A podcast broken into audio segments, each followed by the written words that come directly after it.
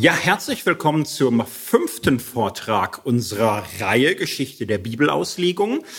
Heute das Thema Anfänge der historisch-kritischen Methode, Anfänge der historisch-kritischen Bibelwissenschaften, Teil 1 im Humanismus am Beispiel von Erasmus von Rotterdam.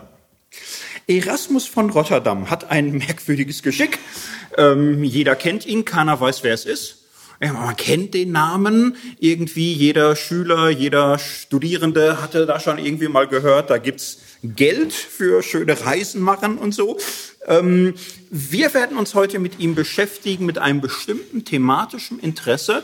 Wie hat sich die Bibelauslegung in seiner Zeit im 15., 16. Jahrhundert verändert? Was ist da Neues gekommen? Kann man sagen, muss man sagen, dass hier die moderne, äh, historisch-kritische Bibelwissenschaft angefangen hat? Oder wäre das übertrieben? Damit werden wir uns heute beschäftigen. Noch mal ganz kurz, warum interessiert uns das? Naja, weil das Thema Bibelauslegung bis heute quer durch die Christenheit so ein heißes Eisen ist. Es gibt laute Flügel laute Pole, die da eine sehr klare Meinung haben. Die einen sagen, für das moderne Christentum ist es selbstverständlich, die Bibel wissenschaftlich auszulegen. Wissenschaftlich hat sich eingebürgert zu sagen, historisch kritisch. Das äh, ist auf der Höhe des geschichtlichen Bewusstseins der Neuzeit. Das ist der Pfad der Wahrheit. Äh, jenseits dieses Pfades ist nur Wahnsinn und äh, äh, Selbstverstockung und, und, und so. Also jenseits davon ist das jenseits der Vernunft. Und dann gibt's andere, die sagen, ähm, die historisch-kritische Methode ist vom Teufel. Äh, sie, sie ist äh, eine Abirrung, sie ist eine gigantische Häresie, sie hat das Christentum zutiefst beschädigt, sie hat die Bibel unglaubwürdig gemacht, sie ist die eigentliche Ursache von Säkularisierung, von Glaubensabfall und äh, wir müssen von diesem Irrweg radikal runter. Und das sind Flügel, das sind Pole, die einander gegenüberstehen. Sie reden nicht miteinander, sie schreien einander an und sprechen einander den Glauben oder die Vernunft ab. Das ist kein besonders ersprießlicher Zustand. Äh, da bringt man sich vielleicht auch um Lernchancen. Und äh, um nicht direkt in so einen Streit einzusteigen, diese Vortragsreihe äh, überhaupt erstmal verstehen, wie sind wir da hingekommen, wo wir sind. Warum gibt es diese Auseinandersetzung? Wie hat sich die Bibelauslegung in der Geschichte entwickelt? Vier Vorträge zur alten Kirche, zur Antike gab es bereits. Jetzt sind wir in der Neuzeit angekommen. Jetzt hätte ich auch Lust gehabt, was übers Mittelalter zu machen. Ist immer so ein bisschen, ah, macht so einen geringschätzigen Eindruck, als würde man sagen, die, die letzten tausend Jahre waren für die Füße, das lassen wir jetzt mal links liegen. Ähm, mit Bibelauslegung im Mittelalter wäre ein großartiges Thema, wäre ein sehr schönes Thema und da ist ganz viel auch zu finden nicht für das, was uns interessiert. Das ist einfach der Punkt. Man könnte hier manches wiederholen, was wir in der Antike festgestellt haben. Man könnte noch ältere Wurzeln äh, hier und da auch finden für die neuzeitliche Entwicklung. Faktisch aber sind Renaissance, Humanismus, also diese geistigen Strömungen, wo irgendwo so dieses neuzeitliche Moderne beginnt, das, was für unser Interesse ähm, maßgeblich ist. Ich habe deshalb auch Erasmus ausgewählt, weil er, äh, wir können sagen, er ist im Grunde jemand, der in die Neuzeit hineinragt und er hat aber auch viel Mittelalter an Bord. Also wir werden ein kleines Gefühl gewinnen davon, wo er aufbricht, wo er herkommt und äh, so werden wir es dann halt machen. Ja, Erasmus äh, von Rotterdam. Wir werden biografisch einsteigen. Naja, weil, weil es auch dem äh, Format entspricht. Es gibt ja die Bücher, kann ja jeder sich irgendwie die Geschichte der historisch-kritischen Bibelauslegung anschauen. Es ist für den Einstieg immer ganz schön, ähm, Denken verpackt zu haben in Erzählungen in Stories, in Geschichte. Und dann ist es tatsächlich so, dass äh, die auch die methodischen Durchbrüche einer Zeit, die gedanklichen Durchbrüche oft Hintergrundgeschichten haben. Jetzt haben sie ganz viele Hintergrundgeschichten. Erasmus ist aber eine exemplarische. Und darum werden wir uns bei ihm ein wenig anschauen, wie er geworden ist, der er ist und welchen Beitrag er geleistet hat zu den neuen Bibelwissenschaften. Exemplarisch viele andere haben mitgetan. Wir werden uns aber hier auf ihn konzentrieren. Ähm, der heißt Erasmus von Rotterdam und das ist schon lustig, weil er, ja, man hätte auch sagen können Erasmus von Basel oder Erasmus von Freiburg, Erasmus von London, man von Cambridge, man hätte ziemlich viel sagen können. Ähm, Erasmus äh, Biografie war nicht immer ein Vergnügen, vor allem nicht in der ersten Lebenshälfte. Erasmus ist der Sohn eines Priesters.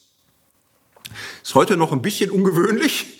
Also heute ist das nicht das Erste, was man so in der Schule sagen würde. Was machen denn deine Eltern? Ja, mein Papa ist katholischer Priester. Da würden sich immer noch alle Gesichter umdrehen oder so. Alle hätten das Gefühl. Oder? Interessant. Da, mit dem versuche ich warm zu werden. Da gibt's bestimmt interessante Stories. Damals war es nicht nur interessant, es war schon auch echt schwierig. Echt schwierig. Eine Frau ähm, verwitwet, ein Priester zusammengekommen. Ja, es kam vor. Es kam ehrlich gesagt immer vor. Ja, nicht so, dass man sagen kann, äh, tausend Jahre Zölibat, alle waren glücklich und dann drehen im 20. Jahrhundert die Ersten durch und rütteln an den Wahrheiten auf die Mutterkirche und so. Ich habe mit äh, Bedacht tausend Jahre auch gesagt. Also ja, eine lange Geschichte, bis das wirklich konsequent umgesetzt wird, bis äh, weit in die Antike hinein, Frühmittelalter, ist es äh, gar nicht so streng überwacht.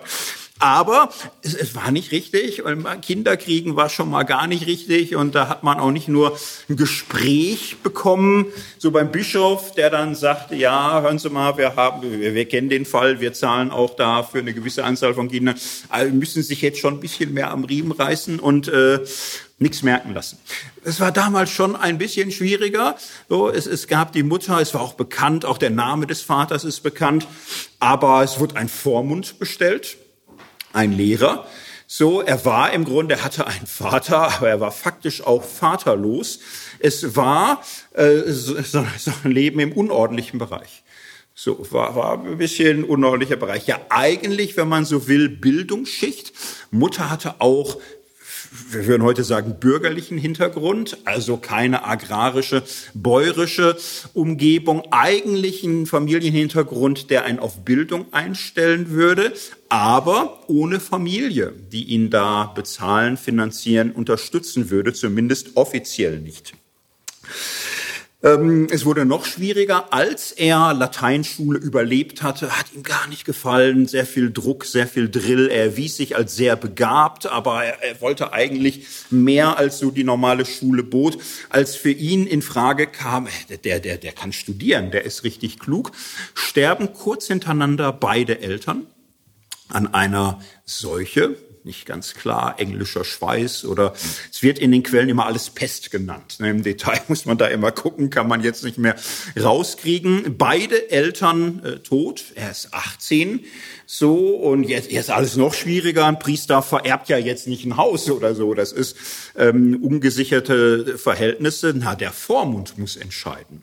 So, und, und was entscheidet der Vormund? Der Vormund sagt, ja, Bildung wäre schon dein Ding. Ich meine, kannst immer irgendwie gucken, ob du mit Schwertkampf oder so zurechtkommst. Also Söldner werden immer gebraucht. Du kannst dich auch beim Bauern hinten anstellen, aber dafür bist du zu zart, dann wirst du auch nicht alt auf beiden Wegen. Bildungsweg, also dass ich dich jetzt finanziere, hätte ich jetzt nicht so gedacht. Äh, Kloster. Kloster, du trittst ins Kloster ein, du wirst Mönch ist für, für ganz viele Kinder mit so einer Herkunft wie bei dir und, und so. Man ist auch raus aus der Welt, man wird nicht doof angeguckt, man hat nicht tausendmal im Leben die Situation, aha, und wer ist der Herr Vater und, und so, ja, hat man immer gefragt damals und, und so. Kloster. Das war jetzt nicht so das, der, der Traumweg für Erasmus, aber war jetzt auch nicht die Option zu sagen, nö, äh, ich, äh, ja, dann, dann gehe ich jetzt nach London oder nach Berlin oder was Besseres als den Tod finde ich alle mal. Nee, dann, dann war das so, dann Kloster. So, er ging ins Kloster, äh, wurde zu einem Mönch umgebaut, hat ihm auch nicht gefallen und so. Also die ganze Biografie der frühen Zeit, äh, Erasmus äh, seufzt im Nachhinein viel über die Schule, über das Kloster und, und so. Wird Priester auch und auch da merken die, der ist begabt, der ist klug, der kann viel mehr. Studium wird bewilligt. Es war ja damals überhaupt nicht selbstverständlich, dass man Theologie studiert, um Priester zu werden. Das wird ja erst nach der Reformation selbstverständlich. Insofern war das so für, für Spitzenkräfte, Bewilligung des Studiums. Erasmus ging nach äh, Paris war eine dolle Adresse. Äh, aber ja, der Orden sagte ja, komm, aber wir zahlen dir äh, Basis-Minus-Tarif, sieh mal zu. Er äh, wurde da in die letzte Kaschemme untergebracht. Es war kalt, es war Ungeziefer, äh, Essen war häufig verschimmelt. Es war sehr wenig, es war schlecht, es war eng, es war kalt. Rasmus sagte später immer, ja, viele Krankheiten, die ich so habe, kommen alle aus meiner Studiumszeit. Äh, war nicht cool, war gar nicht cool, war nicht so, Studentenjahre waren die besten meines Lebens und so. Nee, war nicht der Fall. Auch ähm, das Studium in Paris. Wir sind jetzt äh, um 1490 befinden wir uns jetzt. Ne? Also so Kaiser Maximilian und äh, Ritterspiele und vieles ist noch äh, anders als auch in der Lutherzeit. Ähm, Studium war sehr stark verschult. Verschult in dem Sinne, dass ähm, sehr klar war, was man reinkriegen muss. Es war jetzt nicht so Befähigung zum selbstständigen Denken, sondern Vorlesungen bestanden darin, dass es Bücher gab, das waren, da, da stand drin, was gilt, und dann gab es Kommentare zu den Büchern und die wurden vorgelesen.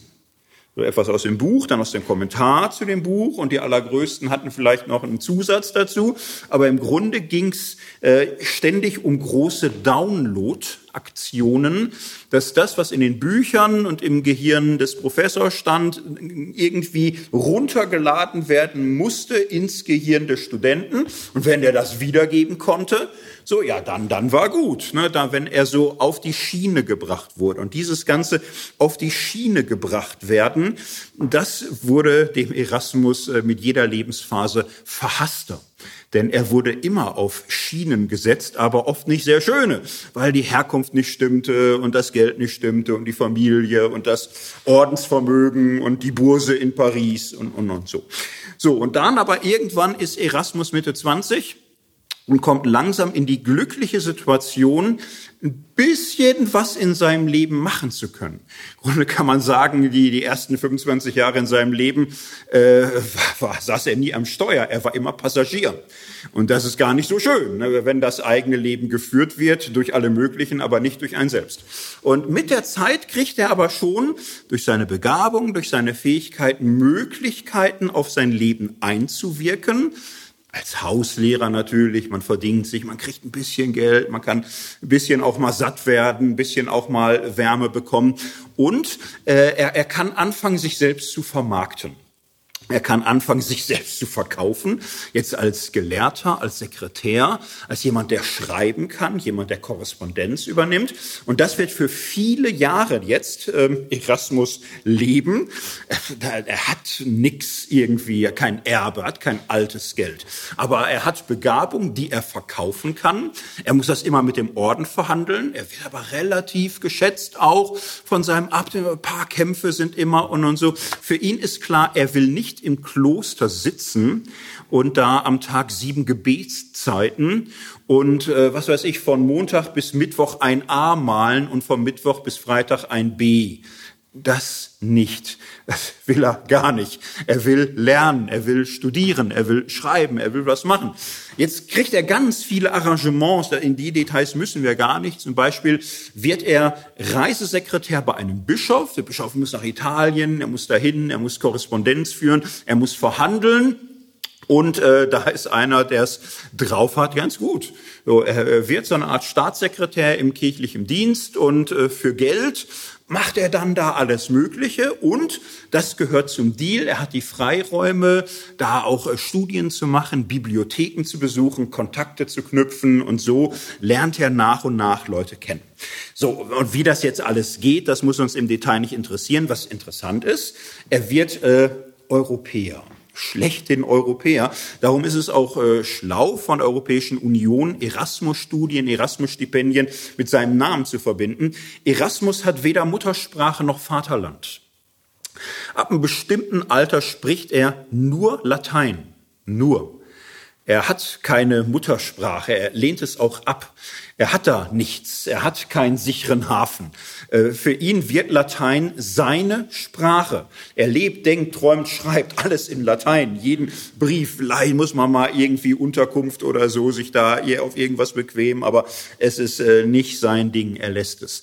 Er lebt in Europa, äh, er hat jahrelange Reisen nach Norditalien, Norditalien ist damals weit vorn kulturell, viel weiter vorne als äh, Deutschland, wo noch viel mehr Mittelalter ist. Äh, Norditalien, äh, Kunst, Renaissance, kann man einen riesen Exkurs sparen wir uns alles, wir glauben das. Äh, da ist viel. Da ist zum Beispiel auch viel angekommen durch die ähm, Krisen in Venedig und äh, Konstantinopel, Istanbul. Es gab, ähm, also Byzanz, Byzanz, Konstantinopel, Byzanz, später Istanbul. Äh, das hat dazu geführt, dass ein ganzen, ganzer Strom von Gelehrten aus Ostrom, aus der griechischsprachigen Welt nach Italien gekommen ist die haben ihre Manuskripte mitgebracht, die haben ihr Wissen mitgebracht. In Norditalien ist ein Markt entstanden für Griechischstudien. Das sprach man nicht im 13. oder 12. oder 11. Jahrhundert in Europa, in Nord- und Mitteleuropa, das war im Osten. Auf einmal war das da und für die Gebildeten faszinierend. Man hatte Zugang zu Platon im Original, man hatte Zugang zu Aristoteles im Original, man las die Rhetoren, man las die Tragödien, die Komödien, das war ein ungeheures Bildungserlebnis für viele Humanisten in Norditalien. Ein weiterer bevorzugter Aufenthaltsort für Erasmus wurde England. Er bekam in England äh, bekannte, einflussreiche Freunde. Thomas Morus, der Verfasser von Utopia. Das Wort Utopie, utopisch stammt daher, berühmter Humanist. Er bekam Kontakt zu Heinrich dem Achten. Wir wissen alle, wie viele Frauen er hatte und, und, und was sonst noch so alles war und welche Kinder und Enkelin, das ist uns so bekannt. Das war ein gebildeter Mann. Das war einer, der selbst Bücher schrieb, theologische Abhandlungen, der sich sehr interessierte für die humanistischen Studien, der das förderte. Erasmus von Rotterdam begann mit ihm ein Briefwechsel, er wurde gefördert. Er lebt auch jahrelang in Cambridge, hat da Lehraufträge, er unterrichtet. So, und zwischendurch ist er aber auch wirklich gern auf Reisen, wirklich immer wieder mal gern in den Niederlanden, seiner ursprünglichen Heimat oder Basel. Äh, er ist Europäer. So, das ist ein kleiner biografischer Hintergrund. In den ersten 30 Jahren, 35 Jahren kennt äh, kein Mensch Erasmus von Rotterdam, wofür auch er läuft da rum und, und so viele laufen rum, ein paar Gelehrte gibt's ja. Aber er kriegt mit der Zeit und Mitte der 30er Jahre einen herausragenden Ruf als Stilist, als Denker, als Kenner auch der alten Wissenschaften, sind so ein paar Schriften, die ihn ab 1500 richtig bekannt machen. Und wenn wir so diesen Erasmus anschauen, Anfang des 16. Jahrhunderts, ähm, kann man bei ihm zwei Stränge unterscheiden. Naja, man muss drei Stränge unterscheiden. Das eine ist der Gelehrte. Der Gelehrte, der alte Quellen kennt, der Quellen herausgibt, dem man immer fragen kann, dem man Briefe schreibt, mit dem man im Diskurs steht. Das ist aber ein Gelehrter. Naja, da gibt es so manchen. Das, dafür muss man ihn auch nicht kennen.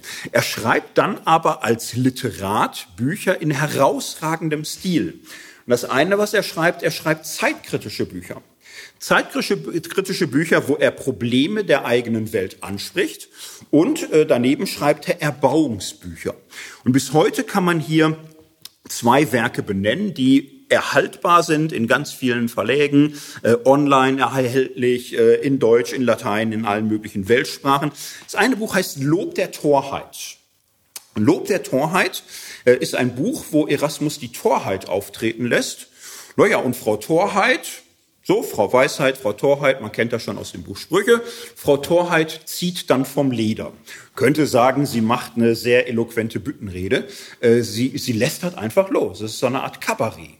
Es ist äh, hochintelligentes Kabarett, weil man bei ihm merkt, dass das ist nicht irgendwie so ein Latein, was du auf der Straße gelernt hast sondern Erasmus hatte den Anspruch, ein Latein zu sprechen, mit dem er klar käme zwischen äh, Cicero, Horaz und Ovid. Das war sein Anspruch. Und er hat immer wahnsinnig gelitten an diesen Theologen. Er fand das so, oh, das war, war, er hatten kein Sprachgefühl, die, die konnten das nicht. Das war oh, so, ein, so ein Gossenlatein irgendwie, mittelalterlich. Oh, und, und er wollte Hochlatein äh, sprechen und schreiben und denken. Und wer das Buch las, war schnell von den Socken und merkte, wow, das ist Niveau. Da weiß man nach zwei Seiten Bescheid. Und dann war es eine sehr raffinierte Idee. Frau Torheit lästert. Also man darf wirklich an Kabarett denken. So, er kommt nicht in eigenem Namen, ist ja nur eine Rolle.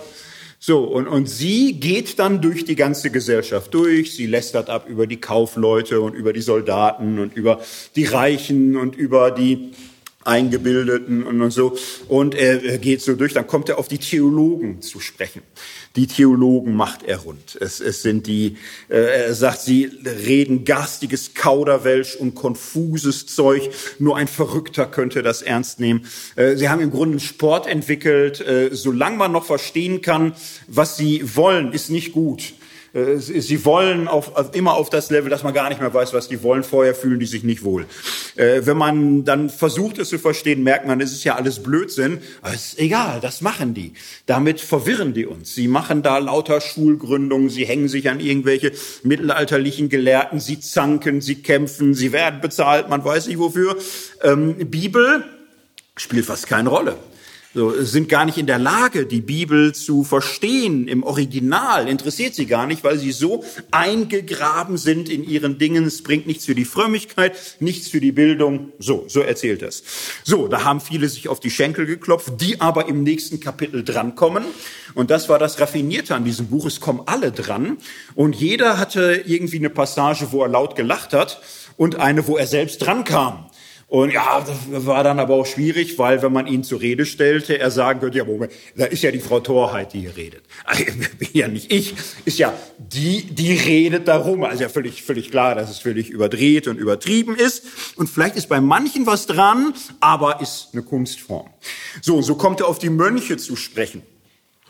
Äh, es sind die bejammernswertesten Geschöpfe unter der Erde, sagt er. Sie sind so verhasst, wenn man sie auf der Straße trifft, hat man das Gefühl, oh Gott, heute passiert noch was Schlimmes oder so.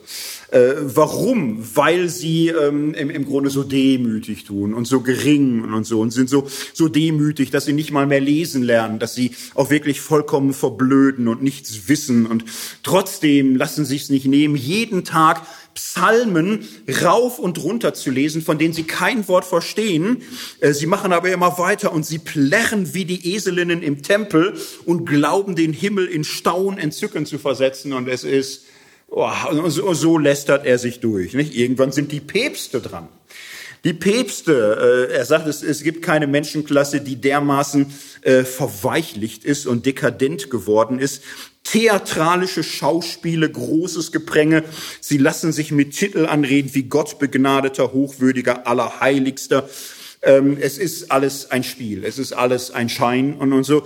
Und also man könnte sagen, er traut sich wirklich was. Er traut sich da extreme Sachen, aber sagt ja nur die Torheit. Es gibt eine Schrift von ihm, die heißt Julius Exclusus ähm, Schrift von ihm. Man glaubt, dass Erasmus das geschrieben hat. Er hat es aber nie unter eigenem Namen herausgegeben, sich auch nie dazu bekannt, weil es eine Schrift ist über Papst Julius II. Wer im Fernsehen mal Serie Borgia und so geguckt hat, also wo äh, Päpste, äh, Gottesdienst, dann gehen sie erstmal in ihre Gemächer, da warten drei Frauen, dann hoch die Tasse und so, dann kommt der Bastard von irgendeiner Hure, den man gezeugt hat irgendwo, dann, dann wird der zum Herzog irgendwo in Burgund, dann besäuft man sich, äh, zwischendurch sagt man, oh, ich muss noch einen Konkurrenten umbringen, ah, wieder Gottesdienst und so. Also äh, Borgia, wer, wer die Serie gesehen hat, das ist nicht übertrieben. Kenner der Zeit sagen, da gibt's noch schlimmere Geschichten. Die wird aber die Serie dann auf ab 16 oder ab 18 schalten oder so. Und äh, Julius II. war da äh, hochbegabt. Äh, Tiefpunkte der Kirchengeschichte zu setzen. Und äh, die Schrift, die wahrscheinlich von Erasmus ist, funktioniert so. Julius II. kommt an der Himmelstür an und äh, hoch zu Ross und will da rein. Aber da steht ein Türwärter, sagt, du kommst hier nicht rein. Also nicht ganz so, aber der Sache nach wird er nicht reingelassen. Und in diesem Gespräch wird dann alles auferzählt, weil, warum er nicht würdig ist. Das ist sehr scharfe Kirchenkritik, sehr kluge Kirchenkritik. Wurde jetzt auch nicht groß äh, in allen Märkten verkauft, aber es ging so unter der Hand her. Und äh, man merkte, dieser Erasmus, der hat ein Mütchen zu kühlen mit der bestehenden Kirche. Er macht es aber immer mit dem Florett sehr fein, so dass bei ihm nichts hängen bleibt, aber er macht es durchaus äh, drastisch. Und das ist etwas, was den Humanismus betrifft. Der ganze Humanismus wird kirchenkritisch, weil er merkt, es ist oft viel mehr Schein als Sein. Sehr viel Gepränge, sehr viel Machtanspruch, sehr viel Durchsetzungswille, aber oft auf ganz schmaler Basis. Und äh, man merkt irgendwann, viele Ansprüche sind nicht gerechtfertigt. Äh, die konstantinische Schenkung ist das spektakulärste Beispiel. Kirche hat ihren Besitz, ihr, ja, ihr Staatsgebiet letztlich, was sie ja hatte, Mittelitalien, darauf gegründet, dass sie sagte, Kaiser Konstantin, der Große, der Erhabene, der von Gott gesandte der Retter der Christenheit, hat äh, ja, den Kirchenstaat äh, den Nachfolgern Petri geschenkt per Urkunde. Und Lorenzo Valla und andere haben sich das angeguckt und gesagt, das stimmt nicht. Das, das ist kein Text aus der Antike, das ist eine Fälschung aus viel späterer Zeit.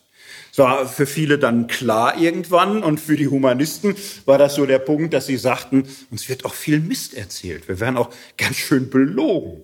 Und wenn man mal anfängt, äh, kritisch zu werden, entdeckt man nach und nach Dinge. Thomas Morus hat es angedeutet, Utopia äh, beschreibt, was sich so in diesen Renaissance-Humanismus-Kreisen äh, für ein Ideal gebildet hat. Das Buch, was er, die Welt, die er beschreibt, ist eine Welt, ohne Geld und voller Bildung. Es war so das Ideal, eine Welt, wo du nicht unterschieden wirst, wo du herkommst und was du hast und was du erbst und welchen Titel du hast. Ist alles weg. So, es geht um Bildung.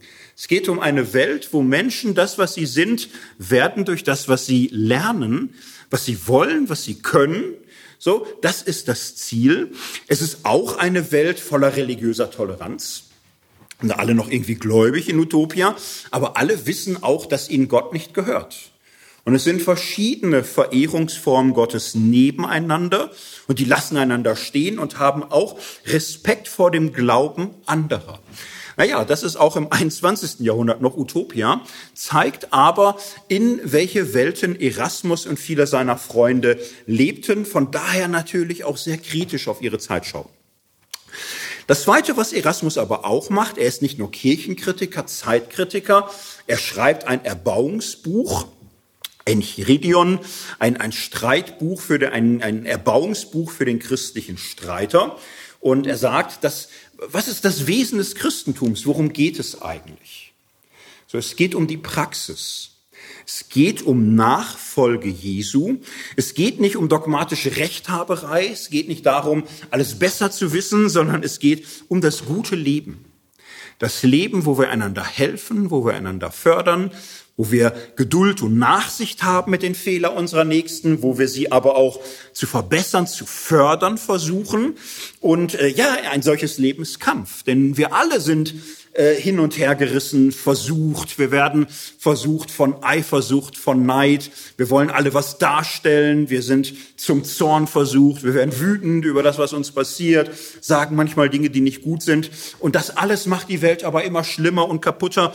Äh, wir, wir müssen auf einen Weg des Guten gebracht werden. Und das ist Arbeit an sich selbst. Und äh, dafür ist aber Christus gekommen.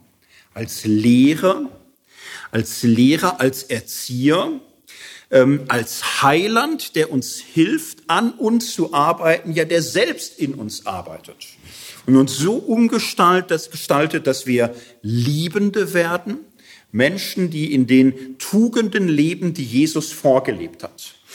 Manchmal hat man gesagt, ja, Erasmus hat ja da ein ganz moralisches Buch rausgemacht.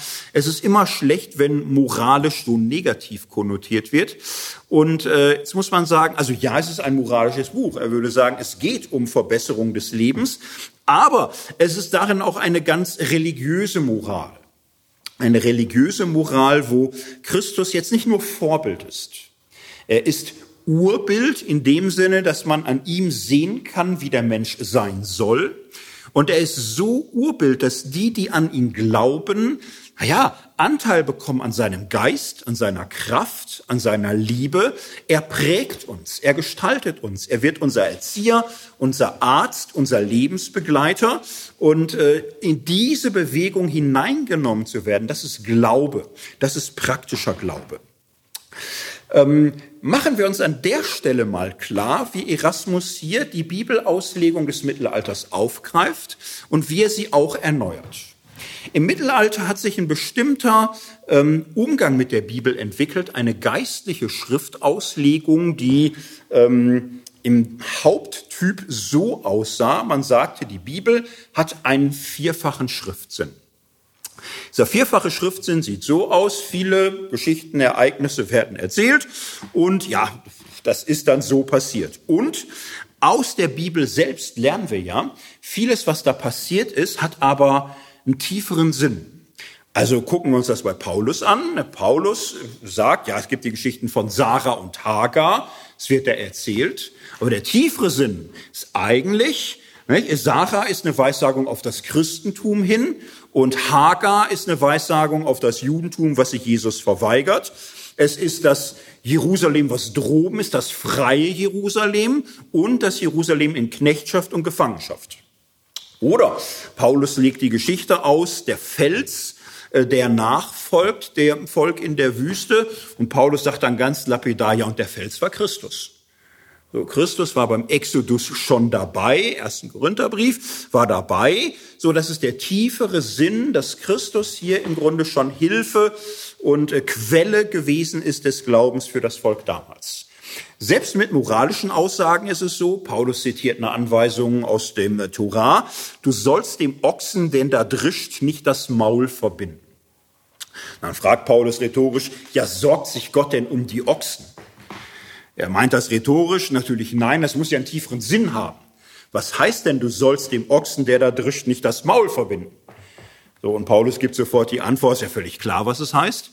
Nur diejenigen, die für das Evangelium arbeiten, als Prediger und Pastoren, die soll man auch dafür bezahlen. Ganz klar. Ob das jetzt so stimmt, egal, ne? aber er macht es so.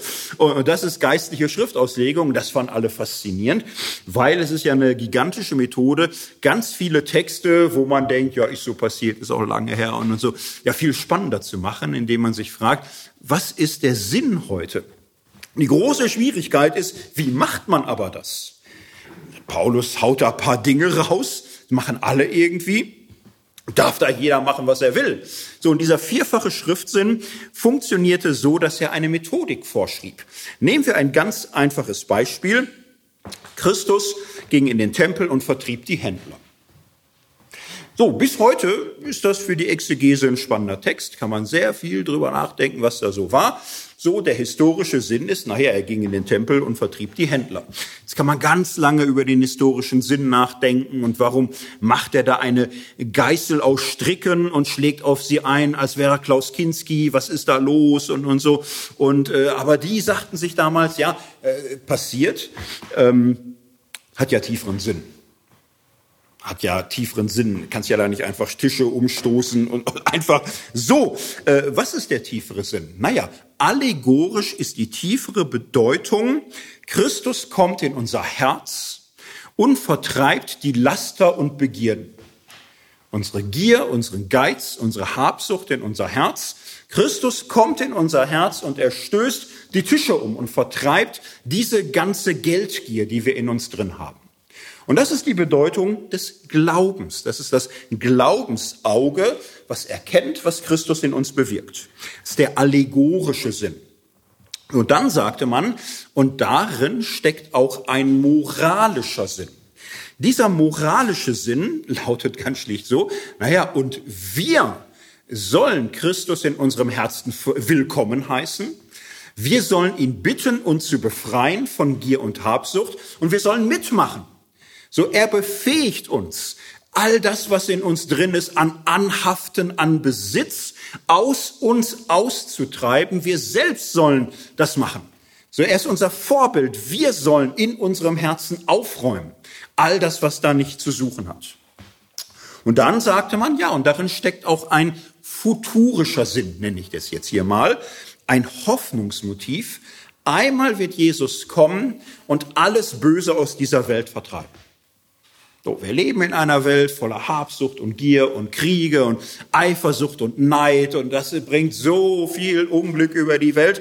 Und einmal wird Jesus wiederkommen und dann wird er richtig aufräumen und dann wird er die großen Börsen und Bänke und, und dann wird Frieden, weil er alles vertreibt, was an Bösen in dieser Welt ist. So, und wir haben gesehen, es gibt den historischen Sinn und dieser historische Sinn wird äh, dreifach aufgefächert in einen Sinn des Glaubens, der Liebe und der Hoffnung. Das ist äh, der mehrfache Schriftsinn, der Glaubenssinn, fragt, was hat Gott in Christus für uns getan? Der Liebessinn fragt, was sollen wir tun? Wie sollen wir uns durch die biblischen Geschichten umgestalten lassen in Richtung der Liebe, die Christus vorgelebt hat? Und was dürfen wir hoffen? Was ist in diesen Texten drin an Verheißung, was einmal ganz und gar geschehen wird, wovon wir jetzt immer nur Ansätze singen? So, das macht Erasmus auch. Übrigens Luther hier und da auch. Äh, eigentlich ähm, kann man sich Predigtkultur bis heute nicht vorstellen, ohne dass man nicht irgendwie sowas macht. Jeder Kindergottesdienst lebt davon, dass man das irgendwie so tut. Nur in der Regel hat man es nicht mehr so klar im Kopf, worauf man da achten kann. Bei dieser Methodik merkt man ja auch, ähm, dass äh, das Glaubensbekenntnis dafür der Schlüssel ist. Du verstehst irgendwie was nicht, dann guckst du in deinen Instrumentenkoffer, so, welche Glaubenswahrheit oder welche Liebestugend passt, diesen Text aufzuschließen und dass es nicht willkürlich und beliebig wird. Naja, dafür hast du deine Dogmatik, deine Ethik. Ja, dann ist es irgendwie auch ein seriöses Geschäft, es so zu machen. So, Erasmus macht es so, aber man merkt, er hat im Instrumentenkoffer einen ganz klaren Liebling, den moralischen Sinn. Das ist bei ihm der Punkt. Er erzählt, was Jesus so macht. Und es ist immer dann das Thema, und er tut es in dir, und das Entscheidende ist, na, er tut es in dir, dass du es tust. Dass du dich von ihm verändern, erneuern, gestalten lässt, dass du ihm gleichförmig wirst. Und ähm, das ist äh, für Erasmus auch der Grund, warum er in seiner ganzen Frömmigkeit sehr Jesus-zentriert ist und sehr bibelzentriert. Ähm, und, und wir sehen schon, darin nimmt er viel von der Reformation vorweg. Er hat das Gefühl, dass bis in der bisherigen Welt, naja, intensive Frömmigkeit war was für Ordensleute. Aber er kannte das, es hat ihn nicht beeindruckt. Da war sehr viel auch Gier und Macht und, und so, überhaupt nicht beeindruckt. Die Weltmenschen sagt man, ja, die sind wie Tiere oder Kinder oder so. Äh, Erasmus Punkt war, alle sind wir doch berufen, als Gottes Geschöpfe, Gottes Kinder, äh, Jesus nachzufolgen. Und, und da müssen wir Maß nehmen an dem, was, was Jesus lebt und wir müssen dann auch Maß nehmen an der Bibel. Denn die Theologen überlagern das ja alles durch lauter Heiligengeschichten und Tradition und Lehren. So, dass Erasmus sehr früh sagt, die Bibel ist das Allerwichtigste. Alle sollten sie in der Hand haben können, selbst die Bauern. So, die Frauen, die Arbeiter, die einfachen Leute, alle sollten möglichst äh, Bibelgeschichten kennen und sich von Jesus prägen lassen. Ähm, darin ist äh, Erasmus sehr traditionskritisch weil das war nicht das, was äh, er kennengelernt hat in dieser zweigeteilten Welt der Ordensleute und der Weltleute, wo man sagt, ja, wie willst du als Soldat christlich leben, kannst du doch gleich vergessen. Interessant ist, wie Erasmus äh, in seinem, ich sag mal, in seinem Antitraditionalismus äh, auch spannende Ideen bekommt, wie die Welt sein könnte. Es gibt so eine Sammlung von Geschichten von ihm, Gespräche, kleine Dramaversuche. Da gibt es zum Beispiel ein Gespräch von einem Abt und einer gebildeten Frau. So, und da ist eine Frau, die trifft auf einen Abt. Die Frau kann lesen, kann schreiben, beschäftigt sich mit Bildungsgütern, fängt mit dem Abt ein Problem an. Er sagt, um Gottes Willen, jetzt fangen die Frauen noch an, lesen und schreiben zu wollen und so. Sie sagt ja nun klar, also, selbstverständlich freust du dich nicht auch, wenn deine Mönche lesen und gebildet werden. Der Abt sagt, äh, nee, gar nicht. Ja, warum denn nicht, fragt sie. Ja, sagt, ja, dann, dann fangen Sie an, äh, nicht mehr zu gehorchen. Dann stellen Sie Rückfragen, dann, dann kommen Sie mir mit Bibelzitaten oder Kirchenväter, ich muss diskutieren. Äh, ganz furchtbar. Und so stelle ich es mir auch ganz schlimm vor, wenn ein Mann eine gebildete Frau hat, ja, will die dann auch diskutieren mit ihm. die soll doch gehorchen. So, und, und die Frau bleibt aber hartnäckig und sagt, also nee, das, das findest du jetzt echt irgendwie von gestern. Es gibt immer mehr gebildete Frauen in vielen humanistischen Haushältern, Töchter von Thomas Morus oder Pirkheimer in Nürnberg. Der hatte nur Töchter. Der hatte so viel Wissen im Gehirn, das tat ihm auch leid, dass er da kein erziehen kann, Finger an seinen Töchtern Latein, Griechisch beizubringen. Das wurden richtige äh, Bildungsmaschinen und so. Sie erzählt solche Beispiele, es sind alles so Freundeskreise von Erasmus. Und, und sie sagt, wir können viel mehr, als ihr denkt. Äh, ihr könntet mit uns diskutieren und reden. Der Abt will davon nichts wissen. Und die Frau sagt, ja, aber pass mal auf. Also es wird noch so weit kommen, dass wir Frauen in den theologischen Fakultäten den Vorsitz führen, auf die Kanzeln steigen und euch eure Bischofsmützen wegschnappen. Der Abt fällt in Ohnmacht und sagt, da sei Gott vor. So, und dann ist das Stück aber auch bald vorbei. Das ist ja immer noch ein bisschen Science Fiction, für die Mehrheit des Christentums. Aber interessant, was man vor 500 Jahren für Gedanken haben konnte, wenn man auf die Idee kam, die Welt könnte anders sein. Es muss gar nicht alles so festgezurrt sein. So, das war jetzt ein langer biografischer Anmarschweg zur Bibel. Wir haben gesehen, die Bibel war für ihn schon noch ein Buch der Befreiung. Die Bibel war eine Autorität, die niemand in Frage stellte. Sie war Wort Gottes. Sich auf die Bibel zu berufen, war für so einen Humanisten immer eine gute Sache. Das konnte man so nicht vom Tisch fegen. Und Erasmus hat äh, viel investiert, ähm, die Bibel zugänglich zu machen. Und eine Sache lag ihm schon länger auf der Seele. Er merkte, naja, was ist die Bibel in der Zeit? Die Bibel ist die Vulgata, die lateinische Version aus der Spätantike das war die Bibel. Es gab kein griechisches Neues Testament. Es gab kein hebräisches Altes Testament. Ähm, manche denken, es gab auch keine Bibel in Volkssprachen. Das stimmt so nicht.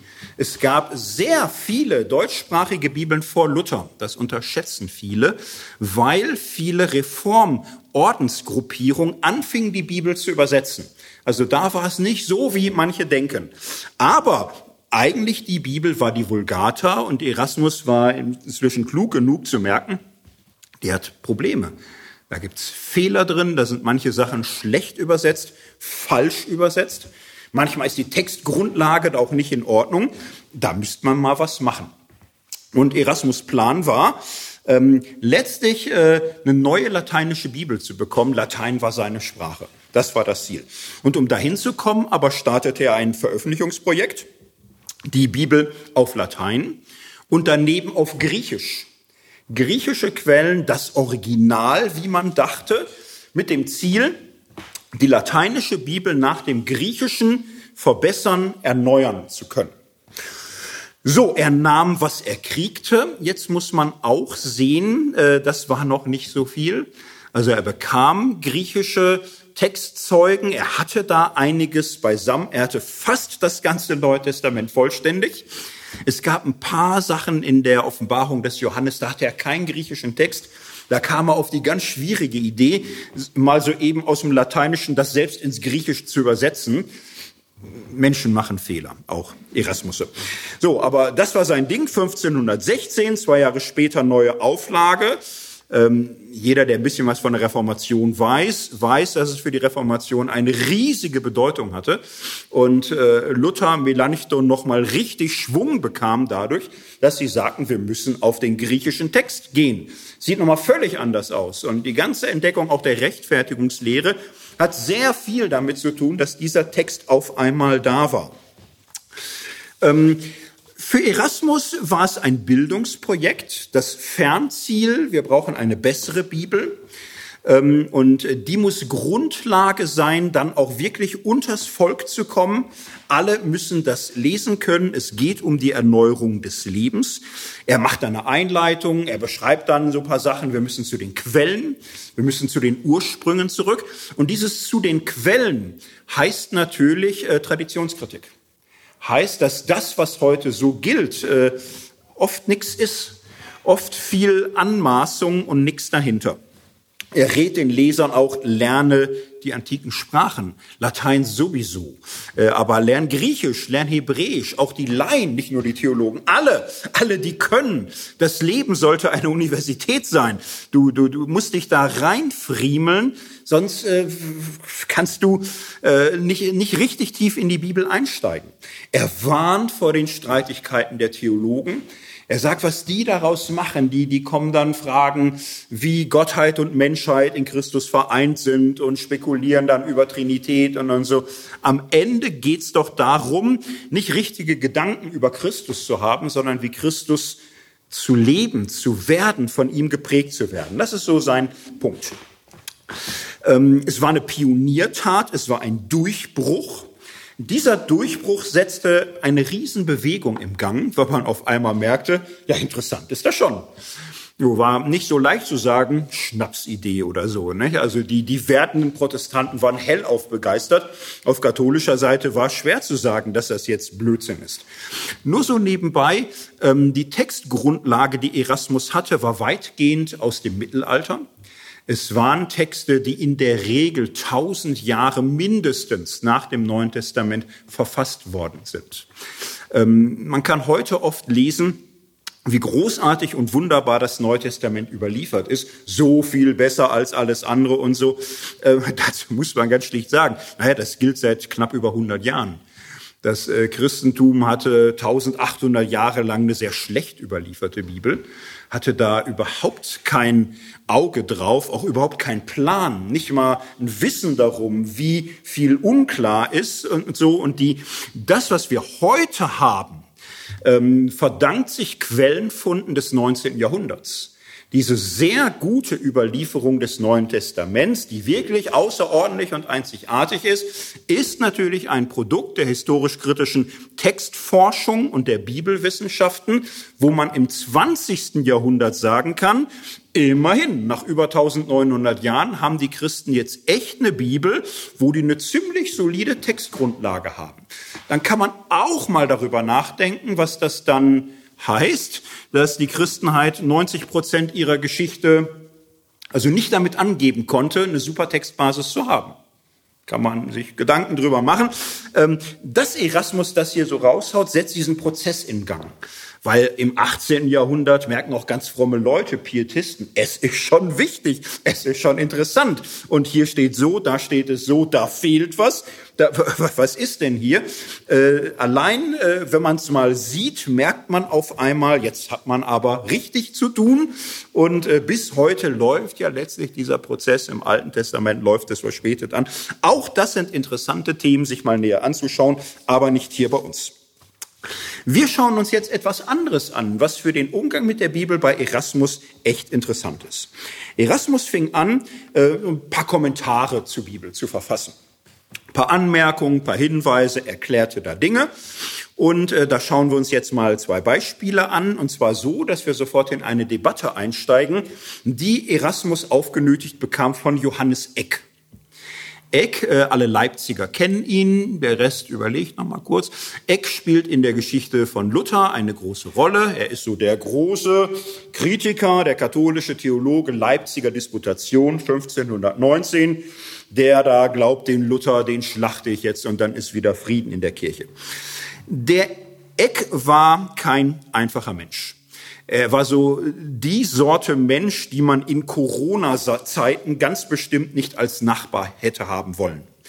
So, das ist so ein Mensch gewesen, äh, wenn du da im Treppenhaus ihm begegnest, der wird dir nicht nur sagen, dass die Nase ein bisschen weiter raushängt als gut ist, ob man da nicht mal drauf achten könnte oder so.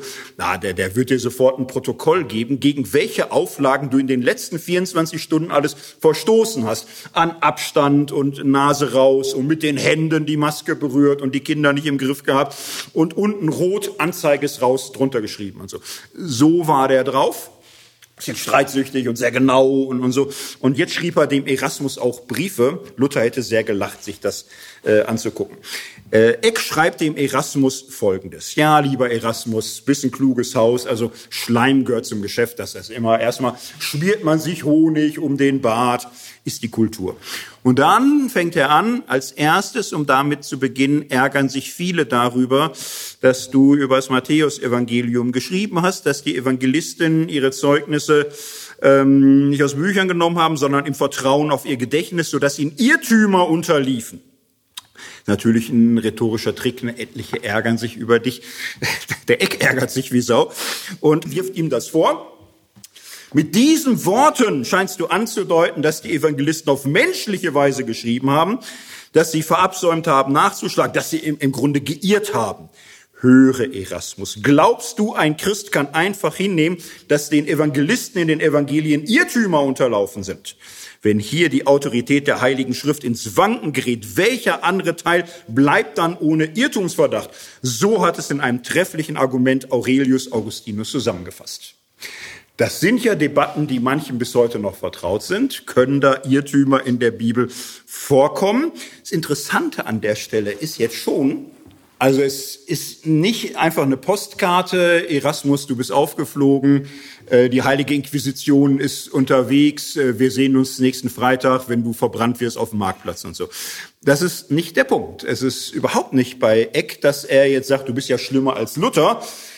Der glaubt ja noch an die Bibel, aber du glaubst, dass da Irrtümer drin sind. Nee, das ist, ähm, ich sag mal, die Mehrheitslehre. Das ist gar kein Dogma überhaupt kein Dogma, wo äh, Eck jetzt sagen kann, du verstößt hier gegen die heiligsten Konzilien. Er sagt ja am Ende selbst, Augustin hat das so gelehrt, Teil seiner Theologie, die Bibel ist ohne Irrtum. So, und daraufhin macht Eck den äh, Erasmus rund und sagt, du, du kannst hier nicht einfach etwas behaupten gegen die Autorität des Augustins. Das ist schon so die Mehrheitslehre, die wir haben. Ähm, Eck kommt auf ein zweites Beispiel und sagt, ja, ich habe auch noch anderes bei dir gefunden. Ähm, du schreibst, Erasmus, da die Apostel Griechisch schreiben, verwenden sie oft die Eigenarten ihrer Sprache. Und weiter unten schreibst du, denn die Apostel haben Griechisch nicht aus den Reden des Demosthenes gelernt, sondern aus der Volkssprache. Zitat Ende von Erasmus, Eck fährt fort, hier meinen viele, dass das für einen Christen nicht mit Augenmaß geschrieben wurde. Mit Verlaub, mein Erasmus. Ich bin ein offenherziger Mensch und kann nicht schmeicheln. Welcher Christ leugnet oder könnte, wenn er wollte, leugnen, dass die Apostel als Geschenk des Heiligen Geistes verschiedene Sprachen gekannt haben? Nachdem sie am Pfingsttag die Gnade des Heiligen Geistes empfangen hatten, priesen die Apostel in verschiedenen Sprachen die Großtaten Gottes. Somit erlernten sie nicht von den Griechen, sondern vom Heiligen Geist die griechische Sprache, damit von ihnen Griechen, Römer, Ägypter, Pater und andere gemäß der Apostelgeschichte Zeugnis ablegten. Auch Paulus zählt hier die Sprachengabe auf. Das Interessante ist ja eine andere Welt. Ne? Also wenn wir Zungenrede hören, haben wir vor unserem geistigen Auge irgendwas Charismatisches, Pentakostales und, und so, was in der Regel ja Lalllaute sind, äh, die nicht als Sprache identifizierbar sind. Das hatte im Mittelalter noch nie jemand gehört. Noch nie. Ekstatisches Lallen gar nicht. Die Vorstellung war ganz klar, Pfingsten, äh, kriegt jeder so ein äh, Beipack äh, im, im Grunde äh, mitgegeben für die Missionstätigkeit. Jeder Apostel konnte im, im Grunde alle möglichen Sprachen der Welt. Der Apostel Thomas geht nach Indien. Ja, dann spricht er, was da nötig ist, weil das hat er ja Pfingsten bekommen, die Sprache. So, und das war auch die Vorstellung, dass äh, Apostel Petrus, der geht nach Rom, ja, spricht da Griechisch ist galiläischer Fischer, aber er spricht da, hat er ja bekommen. Das ist die Vorstellung und äh, Erasmus hat ja mehr oder weniger behauptet, das ist kein gutes Griechisch, was die sprechen. Er macht das vornehm eigentlich, indem er sagt, das ist nicht wie Demosthenes, das ist ein berühmter Rhetor der klassischen Zeit. Heute ist das seit ewigen Zeiten kein Thema mehr. Wir wissen, zur neutestamentlichen Zeit wird ein Koine griechisch gesprochen. Das ist kein klassisches Hochgriechisch. Das ist in vielerlei Hinsicht ähm, Es funktioniert, es ist auch nicht falsch in der damaligen Zeit, aber äh, es ist ein bisschen verflacht und nicht mehr so äh, spitz und eindeutig. Also so ein paar, so ein bisschen, bisschen Ghetto-Slang ist da mit reingekommen. So, ne? Und das deutet Erasmus hier ganz vornehm an. So, so ein Brief hat Erasmus äh, gekriegt. So Briefe zu bekommen macht ja auch Freude. Erasmus hat da richtig Zeit. Er, er gibt eine Antwort. Das hören wir uns jetzt mal an. Was schreibt Erasmus dazu? Er schreibt ihm, mein lieber Eck. Meiner Meinung nach wird nicht die Autorität der ganzen Heiligen Schrift in Frage gestellt, wenn ein Evangelist irrtümlich einen falschen Namen nennt. Das war ein Beispiel. Da, da kommt ein Jeremia-Zitat und, und dann heißt es da Jesaja bei äh, Matthäus und das ist ganz offensichtlich. Irgendwie ist da was nicht richtig. So und Erasmus sagt, na ja, davon hängt die Aussage des Textes doch gar nicht ab. Wie wir folglich auch nicht über das ganze Leben des Petrus Schlechtes denken, nur weil Augustin und Ambrosius behaupten, er sei nach Empfang des himmlischen Geistes immer wieder gefallen. Also nehmen wir den Konflikt zwischen Paulus und Petrus, wo ja äh, Paulus äh, den Petrus richtig rüffelt und ihm widersteht ins Angesicht und, und sagt falsch und, und so, obwohl er den Heiligen Geist hat, obwohl er eigentlich Papst sein müsste, so nach einer bestimmten katholischen Lesart. Und äh, da sagen aber Ambrosius und Petrus, na ja, offensichtlich Paulus Galaterbrief ist ja in die Bibel gekommen. Die Gegendarstellung von Petrus fand der Heilige Geist nicht aufhebungswürdig oder wie auch immer, ist aber kein Problem. Darum, so Erasmus, kann es auch nicht ein Problem sein, wenn es Irrtümer in der Bibel gibt, vor allem wenn diese nicht den Glauben betreffen.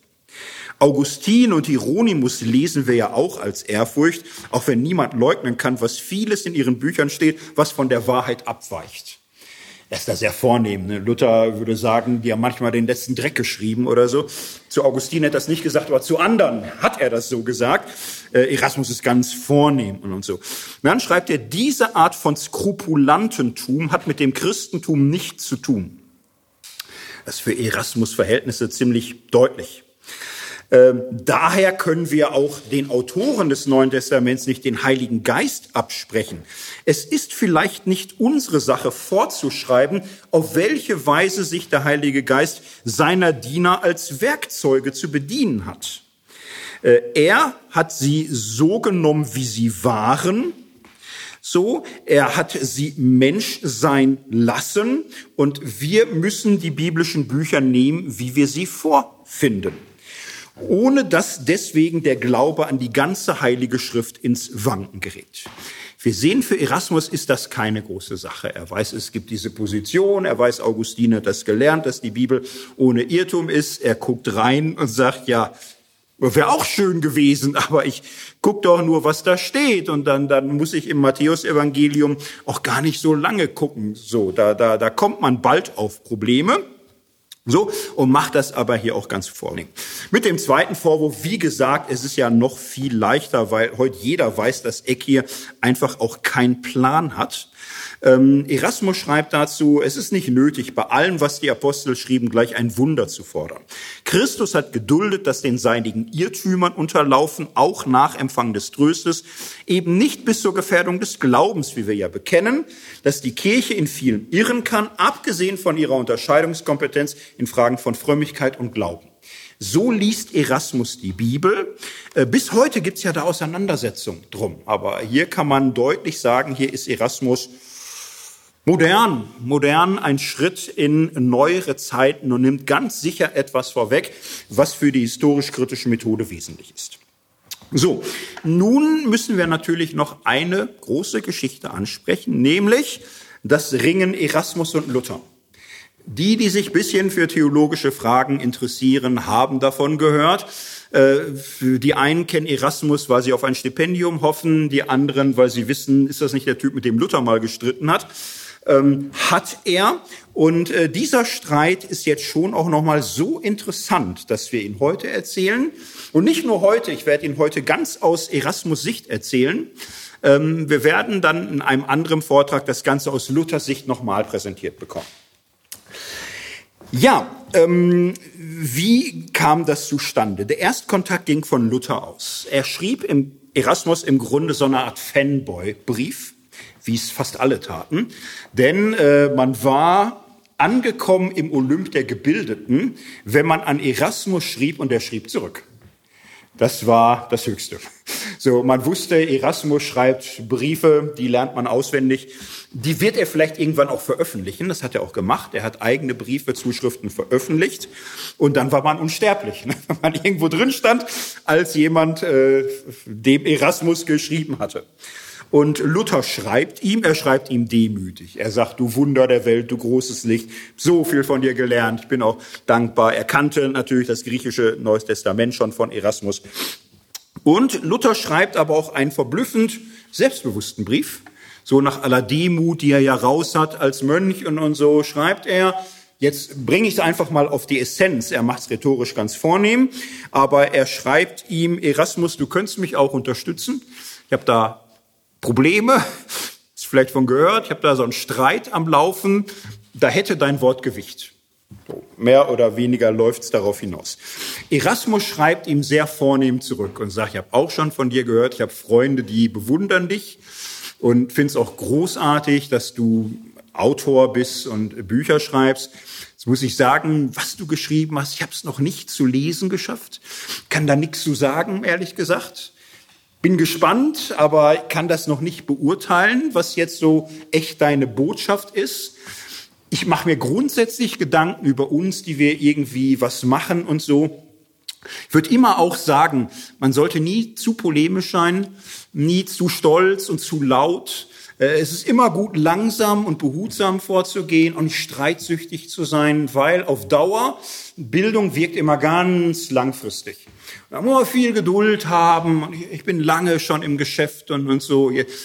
So ist einfach mein Tipp ganz grundsätzlich und äh, gehabt dich wohl im Herrn Erasmus.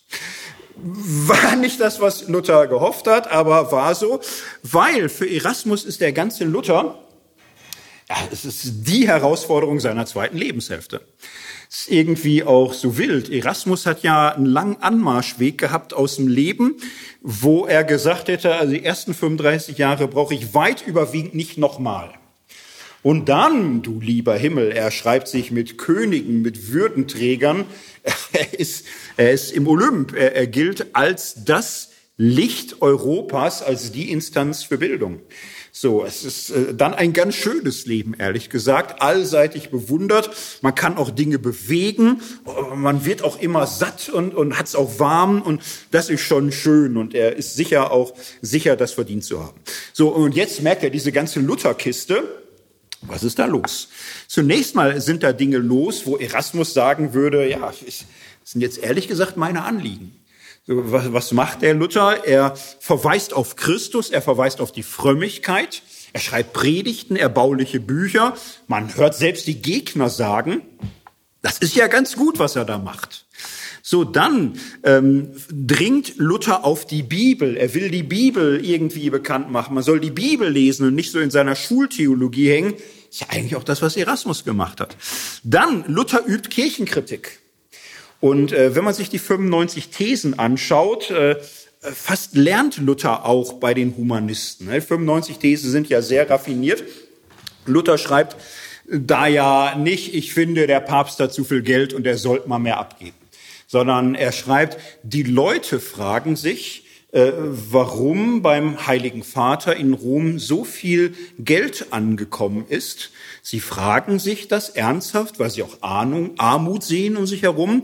Und sie fragen sich, warum der Heilige Vater aus seinem Reichtum äh, nicht den Armen hilft und, und, und für sie sorgt.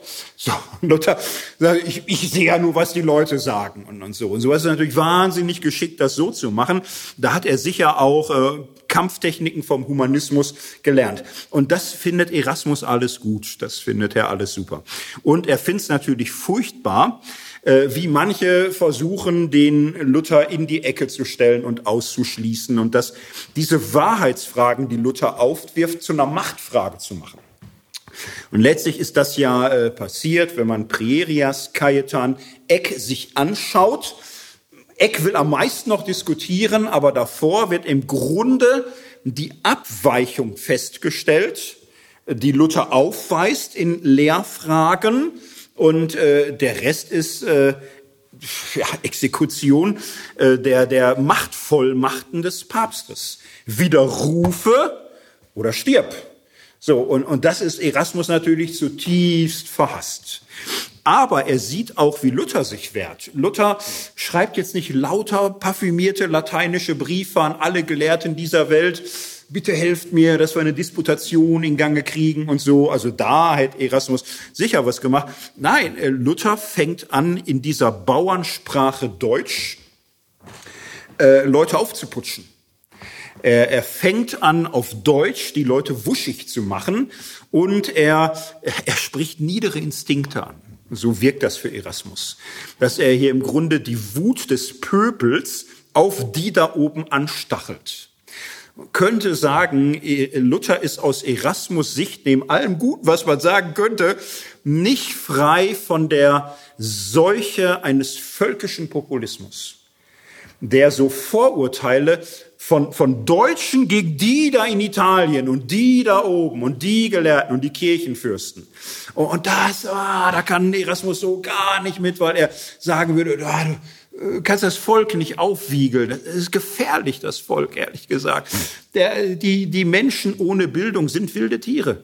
Es ist wirklich wahr. Die, die haben sich nicht, das, also, das, das, das kann man so nicht machen. Und Erasmus ist ganz hin und her gerissen und äh, irgendwie, aber warum Luther? Warum kann da nicht jemand anders diese Reformanliegen voranbringen? Denn Luther ist irgendwie ein grober Klotz. Er ist so ein Grobian.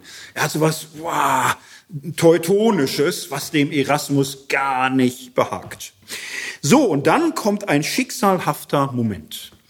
Äh, wenn Zeitreisen mal möglich sind, das ist so ein Punkt, wo man echt sehr aufpassen muss, äh, das überlebt das Universum nicht, äh, was da kaputt gehen würde. Ein schicksalhafter Moment für den weiteren Gang der Reformation, nämlich ein Treffen von Kurfürst Friedrich mit Erasmus von Rotterdam kann das ja alles nachgucken. Ne? Kaiser Maximilian ist tot und, und, und so. Vorgriffsrecht haben die Habsburger. Die Habsburger sind weit rausgewachsen aus dem Heiligen Römischen Reich deutscher Nation. Es gibt den Ferdinand in Wien, es gibt Karl. In Spanien muss man irgendwie gucken. Und, und ja, es, es läuft auf die hinaus. Aber ja, der, der kommt aus den Niederlanden außerhalb des Reichs. Er ist in Spanien ganz außerhalb des Reichs. Er spricht Spanisch, er kann fast kein Deutsch. Er hat aber im, im Grunde schon Thronrecht. Er muss jetzt aber die Reichsstände gewinnen, die Kur, also gibt viele Geschichtsbücher. Und in dieser Zeit, es läuft so ein bisschen zu auf Karl, den Habsburger, wie würde an Karl der Fünfte, der ist, naja, normalerweise wird er ins Studium gehen. Der wird jetzt irgendwie nach Köln in eine WG und erstmal ein Semester Nacht leben. Der ist jung, der ist Anfang 20 und, und so. Und äh, der muss jetzt gucken, Deutsches Reich, äh, die, die geistlichen Kurfürsten muss er sich keinen Kopf machen, da Köln, Trier, Mainz, das läuft schon. Bei den anderen, hä, er sollte sie gewinnen, wäre immer leicht, dass, dass man die für sich hat. Wer ist da wichtig? Naja, der sächsische Kurfürst. Der sächsische Kurfürst, der hat schon eine gewisse Hausmacht. Das ist halt dann schon so der deutsche Kurfürsten in, in der Mitte, damals dieses Jahr Mitte, Mitte Ost, je nachdem, wie großzügig man es nehmen will. Und ja, der ist jahrzehntelang im Geschäft. Das ist ein alter Fuchs. Und äh, auf den muss äh, Karl jetzt schon gucken. Der Kurfürst Friedrich der Weise, wie man später sagt, weiß auch, er ist hier im Grunde er muss da schon irgendwie abnicken, aber er kann auch verhandeln. Und er kann das auch erschweren und er kann da was bewegen. Und äh, Friedrich hat jetzt diese ganze Lutherkiste am Laufen. Und ihn ärgert das. Ihn ärgert das, weil Wittenberg seine Universität, das, das ist ja gerade gegründet im Grunde erst. Und er sieht, die anderen haben so schöne große Universitäten. Und er hat da ah, sein kleines Dorf und Torgau, Wittenberg ist ja alles ganz schön geworden, aber selbst Erfurt macht ja mehr her, wenn wir ehrlich sind und, und so. Und jetzt weltweit mit Paris oder Bologna oder Cambridge, Oxford kann man sich nicht messen. Und äh, Friedrich will auch eine Hochschule und will da was bauen. Und jetzt hat er mal einen Professor, wo alle sagen, Donnerwetter, der ist äh, exzeptionell, der ist schon herausragend. Vielleicht ein Heretiker, aber pff, da kommen Leute. Äh, es kommen Leute in die Stadt und sagen, boah, was ist das äh, spannend und herausfordernd. Und äh, Friedrich will sich das eigentlich nicht kaputt machen lassen. Jetzt ist Friedrich ja selbst altgläubig, ganz viele Reliquien, katholisch natürlich noch. Er steht äh, auch im Vatikan in hohem Ansehen.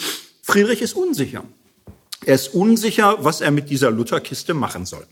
So, und man trifft einander in Köln. Er trifft Erasmus und sagt, Erasmus auf ein Wort. Ich habe da so einen Professor, heißt Luther, hast du vielleicht mal gehört? Was soll ich denn mit der ganzen Kiste machen?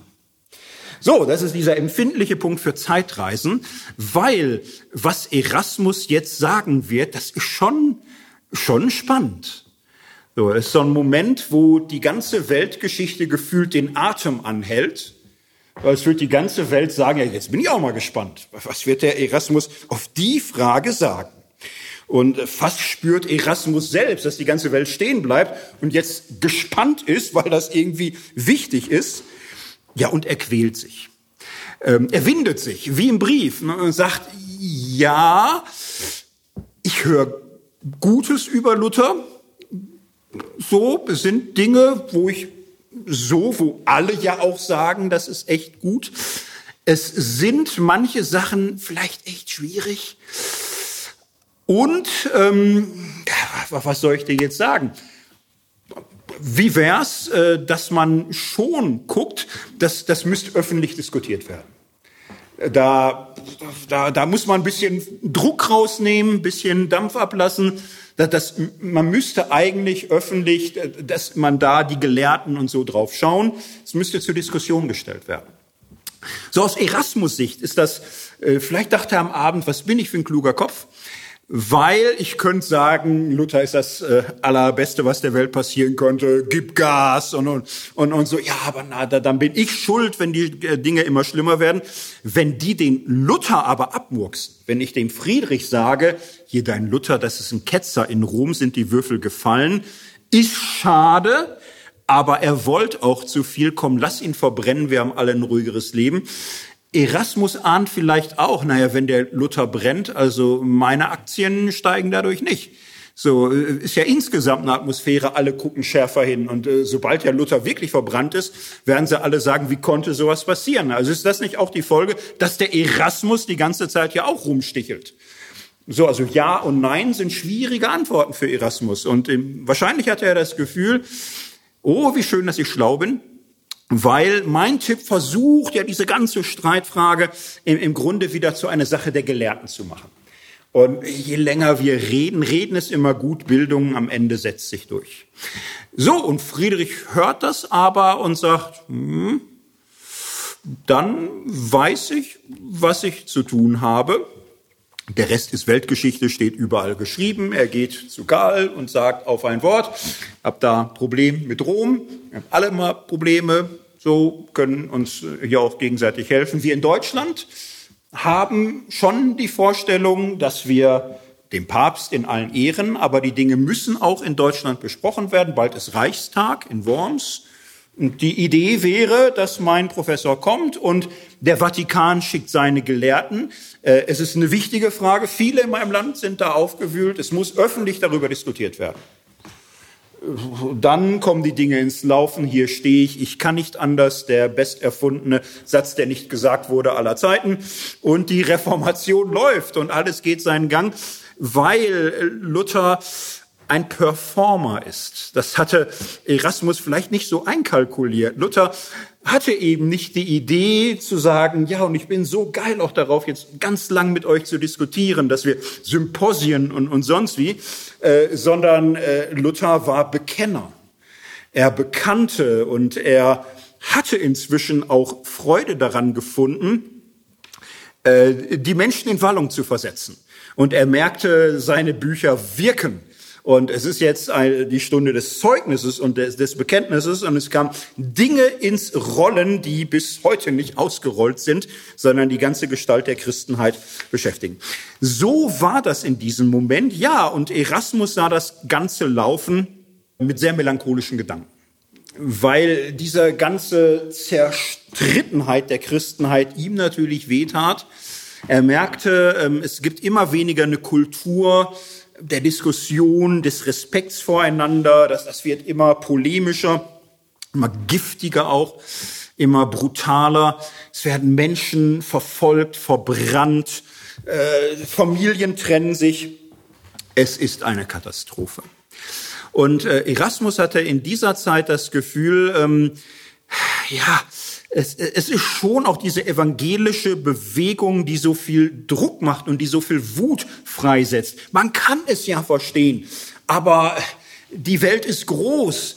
Kein spanischer Bauer oder Edelmann versteht diese ganzen Fragen. Erasmus selbst verstand die Probleme gar nicht so gut, ehrlich gesagt, die Luther da beschäftigten. Er wusste gar nicht, was das wirklich alles soll. Er hatte das Gefühl, sollen wir uns denn jetzt hier von den Bildungszentren in Italien abkoppeln? Was ist denn, wenn in England das auch ausbricht? Naja, genau das passiert. Englische Geschichte des 16. Jahrhunderts, du lieber Himmel, da hat Schiller noch Dramen draus gedreht. Das, äh, das kommt alles ins Rollen und Erasmus hat ein ganz mieses Gefühl dabei. Ähm, er kann sich nicht wirklich entscheiden, weil er sich nicht wirklich entscheiden kann, bleibt er, wo er ist. Er bleibt altgläubig äh, will sich aber auch jetzt nicht wahnsinnig dazu drängen lassen, Luther zu verdammen. Dann irgendwann, 1524, macht er doch eine Schrift. Und er versucht nochmal sein Erasmus-Ding.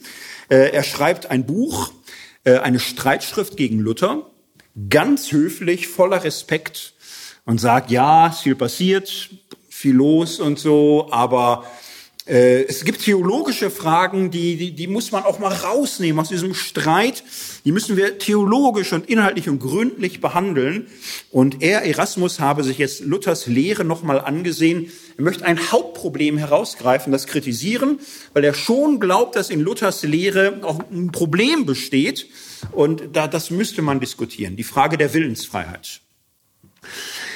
Luthers Theologie ist von Anfang an äh, auf die Spur gesetzt von Augustin, Rückgriff auf äh, Paulus, seine eigene Schrifterkenntnis, dass der Mensch keinen freien Willen hat, dass er nicht mitwirkt bei seinem Heil, dass er sich nicht für den Glauben entscheiden kann, sondern dass der Glaube ein Geschenk ist, dass der Heilige Geist in uns wirkt durch die Verkündigung des Evangeliums. Punkt aus. So, und ähm, Erasmus triggert das. Jetzt könnte man sagen, ja, aber ist das nicht wunderbar gnädig? Es ist doch großartig, dass der Glaube ein Geschenk ist. Doch großartig, so einen gnädigen Gott zu haben. Ja, aber Erasmus triggert das. Warum? Äh, dafür habe ich diesen langen biografischen Anmarschweg gesucht, weil Erasmus das kennt, dass äh, Honorationen glauben, für Gott sprechen zu können und sagen können, und Gott hat das alles so gefügt. Gott hat das so gefügt, dass äh, die Krone und der Adel es zu sagen haben und die Einfachen halt nicht. Und dass ein Kleriker ohne Frau bleibt und wenn er ein Kind kriegt, ist es ein Bastard. Und wenn wir den verachten, ist das ganz gut. dass alle spüren, geht gar nicht so. So, und äh, ein Mönch ist ein Mönch und der gehorcht und, und alles ist, weil Gott es so geordnet hat. So, das ist äh, doch der tiefe Schmerz des Erasmus, eine Welt, wo er ständig gegen Wände rennt, weil alles so geordnet ist, von wem? Von Gott höchstpersönlich. Und äh, die ganze Lebenserfahrung des Erasmus ist, dass diese gemachten Wände oft auch von Menschen hingeknallt werden, die sich dafür auf Gott berufen, und äh, dass man Wände verschieben kann. Durch Anstrengung, durch Bildung, durch Lernen. Man kann die Welt verändern durch Bildung. Das ist sein tiefstes Credo, dass Christus unser Erzieher ist. Und jetzt kommt der, der Luther her und sagt, Bildung ist alles Käse. Äh, der Heilige Geist wirkt Glaube und äh, Verstockung im, im Grunde auch so. Und äh, da kannst du alles nichts machen, alles läuft nach Gottes Willen. Äh, das wäre das Ende der, der ganzen erasmischen Mission, die Welt durch Bildung zum Guten zu verändern.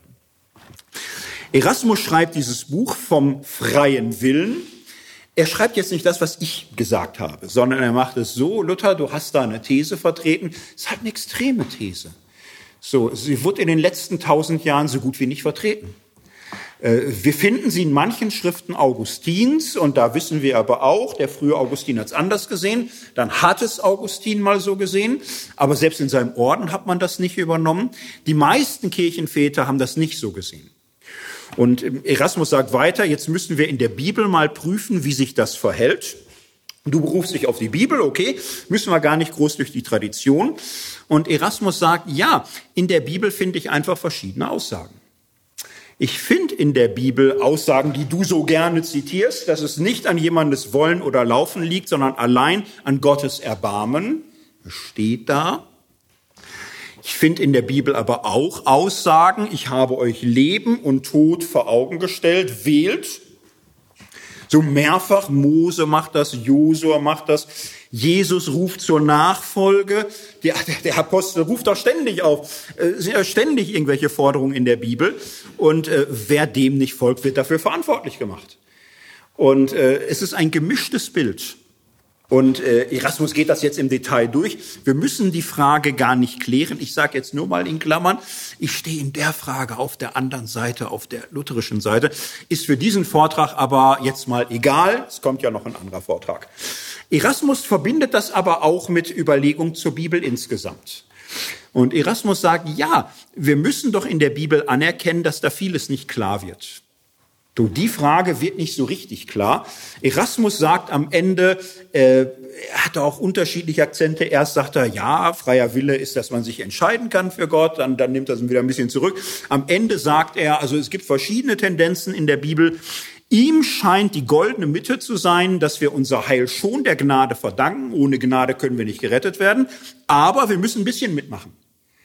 Wie Erziehung, alles gibt fast der Vater, er gibt uns alles an der Hand, er zeigt, er lehrt, er gibt, er hilft.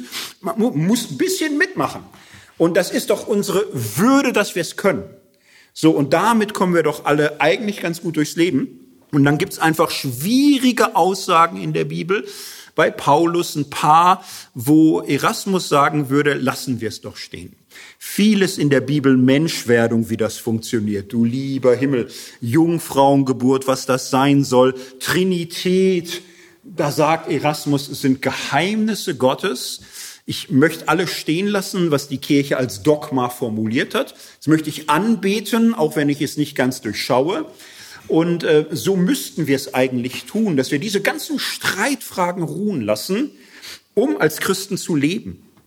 Denn äh, ja, was passiert, wenn wir uns an diesen schwierigen Dingen verzanken? Ähm, wir treiben uns gegenseitig hinein in immer krassere Übertreibungen. Das ist äh, Erasmus Eindruck, Luther übertreibt. Ja, die Gnade, aber Luther macht das mit so einer schwarzen Anthropologie, dass der Mensch nichts tun kann, nichts bewegen kann, dass er nichts im Griff hat, das würde jede Bildung, jede Wissenschaft kaputt machen. Naja, und die Gesetzlichkeit und die Werkgerechtigkeit der Katholiken, wo man durch äußerliche Anstrengungen, ah, das ist ja auch ganz furchtbar, äh, diese Übertreibung sind das Problem. Erasmus wird am Ende ein bisschen düster. Er sagt, äh, der Zusammenstoß solcher Übertreibungen und das ist doch das Unglück unserer Zeit. Daraus entstehen die Blitze und Donnerschläge.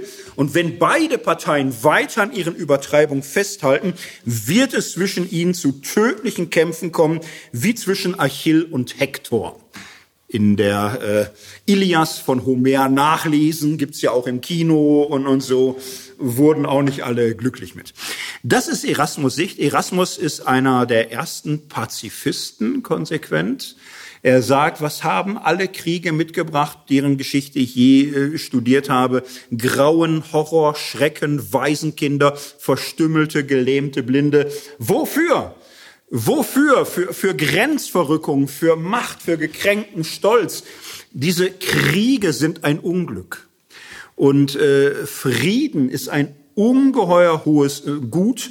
Äh, den Frieden zu wahren sollte das höchste Ziel sein, was wir alle haben. Luther schreibt ein Gegenbuch, er macht Erasmus richtig rund. Erasmus ist beleidigt und verschnupft, bleibt im alten Glauben, schreibt selbst nochmal ein Gegenbuch, niemand liest es. Und äh, Erasmus äh, hat noch zehn, zwölf Jahre, äh, wo er melancholischen Gedanken anhängt. Alles äh, läuft schlecht. Sein Freund Thomas Morus gerät in englische Scharmützel, kommt zu Tode. Äh, Bauernkriege, Aufruhr, Streitigkeiten. Die Türken stehen vor Wien. Äh, Erasmus kriegt Druck aus beiden Seiten, ja auch in der Schweiz. Zwingli war sehr stark beeinflusst von Erasmus, macht auch Druck. Erasmus, komm doch zu uns. Du bist doch schon in Basel. Er möchte halt nicht. Ähm, dann, als Basel reformiert wird, evangelisch, geht Erasmus. Er zieht nach Freiburg. Schöne Stadt, inzwischen auch bei Netflix gewürdigt. Aber für die damalige Zeit, also äh, schon Winkel. Ne? Und, und dann sitzt er da, ist noch melancholischer, kriegt am Ende Frage, äh, wir machen dich zum Kardinal, wenn du noch mal so, so richtig auf diesen Luther eindrischst. Erasmus kann und will nicht mehr, er stirbt und hat seine Ruhe. Im Rückblick, äh, Erasmus ist ein, ein großer Europäer. Ich finde, er sollte viel bekannter sein, als er ist. Wir haben heute oft so ein Bild, äh, Mittelalter, Mittelalter, wow, dann, dann gibt's das Mittelalter doppelt, evangelisch und katholisch, dann fangen die an, gleichzeitig Hexen zu verbrennen, Ketzer zu verfolgen, 30-jährige Kriege zu bestreiten. Am Ende ist irgendwie europäischer Frieden, weil alle nicht mehr können. Und alles ganz furchtbar und dann Aufklärung. Das Licht der Vernunft geht auf, die Menschen werden humaner, Frieden, Toleranz, Verständigung. Und das ist so ein Alltagsmythos, den viele im Kopf haben. Äh, und das ist nicht gut. So, ich bin ja in manchen Punkten der Meinung, hier ist Erasmus als Theologe manchmal auch gar nicht interessiert an Fragen, die wichtig sind. Da würde ich mich ja auch entschieden haben in der Weggabelung des 16. Jahrhunderts. Und es gibt nicht nur erste Fragen, es gibt auch Fragen zu Politik und Gesellschaft und Frieden und Kultur und Bildung und Wissenschaft. Und da ist Erasmus einer, den man heute sehr weitgehend lesen kann, ohne sich ständig äh, zu Tode schämen zu müssen. Ich würde jetzt gerne das noch glorioser sagen und leider Gottes Antisemitismus findet man bei Erasmus auch. So, also richtig, äh, du, äh, ich habe noch keinen gefunden, wo ich sagen würde, da war doch jetzt mal alles nur fantastisch außer Jesus. Hätte ich keinen gefunden. Auch bei Erasmus muss man sagen, auch er hat Teil an den Erbübeln der Christenheit. So, und ansonsten aber finden wir bei ihm eine Bescheidenheit, eine Unabhängigkeit, auch ein Mut, eine Selbstständigkeit, ein Mensch für sich zu sein, der sich dem Druck Parteigänger zu werden, widersetzt, so gut er es kann. Erasmus ist Bürger einer anderen Christenheit, der in seiner Zeit der große Verlierer wird. So langfristig äh, werden in Pietismus, in Aufklärung, in Moderne sehr, sehr viele Anliegen von Erasmus aufgegriffen werden. Ich möchte zur Bibelwissenschaft einfach seinen Beitrag nochmal zusammenfassen. Das Erste, was wir Erasmus verdanken, ist überhaupt dies Dringen zur Bibel. Die Bibel ist entscheidend. Traditionskritisch zu sagen, der Rückgang auf die Bibel ist absolut wichtig für Frömmigkeit, für Leben, für alles. Bei Erasmus auch ganz christozentrisch.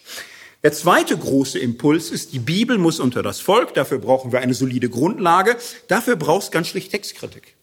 Wir brauchen die Urtexte, wir brauchen die Originale und da ist viel Arbeit drin. Erasmus hat ganz wesentlich diese Arbeit begonnen. Das Dritte, was wir Erasmus äh, verdanken, ist Traditionskritik. Es ist kein Argument zu sagen, ja, das sehen wir doch schon seit 1500 Jahren so. Das ist kein Argument, weil manche Irrtümer 1500 Jahre, 1800 Jahre, 1900 Jahre gehalten haben. Der Antisemitismus und Antijudaismus hat in der Christenheit bis ins 20. Jahrhundert äh, durchgehalten, teilweise bis heute. Dieses kritische Bewusstsein, ähm, dass Irrtümer nicht fast wahr werden, wenn sie sich über 1000 Jahre halten, kann man bei Erasmus lernen. Vierter Punkt, Lebensorientierung nicht das Recht haben, das sich durchsetzen, die Selbstbehauptung ist entscheidend, sondern äh, die Wendung zum praktischen Leben. Christus ist das Leben. Äh, sein Weg ist entscheidend. Dieser praktische Zugang ist bei Erasmus sehr stark ausgeprägt. In seiner Bibelauslegung kann man sehen, das führt ihn zu einer genauen Aufmerksamkeit auf die Zeit, auf die Umstände, auf die Sprache, auf den Stil, in dem gearbeitet wird. Echtes historisches Interesse wird bei Erasmus da möglich, wo er viele dogmatische Zuschreibungen von Texten auflöst und sagt, ich möchte verstehen, ich möchte nachahmen, ich möchte lernen und dafür möchte ich möglichst genau sehen, was es war. Mit diesen Impulsen ist Erasmus bis heute einer der größten Anreger einer modernen, wissenschaftlichen und eben auch historisch kritischen Bibelauslegung.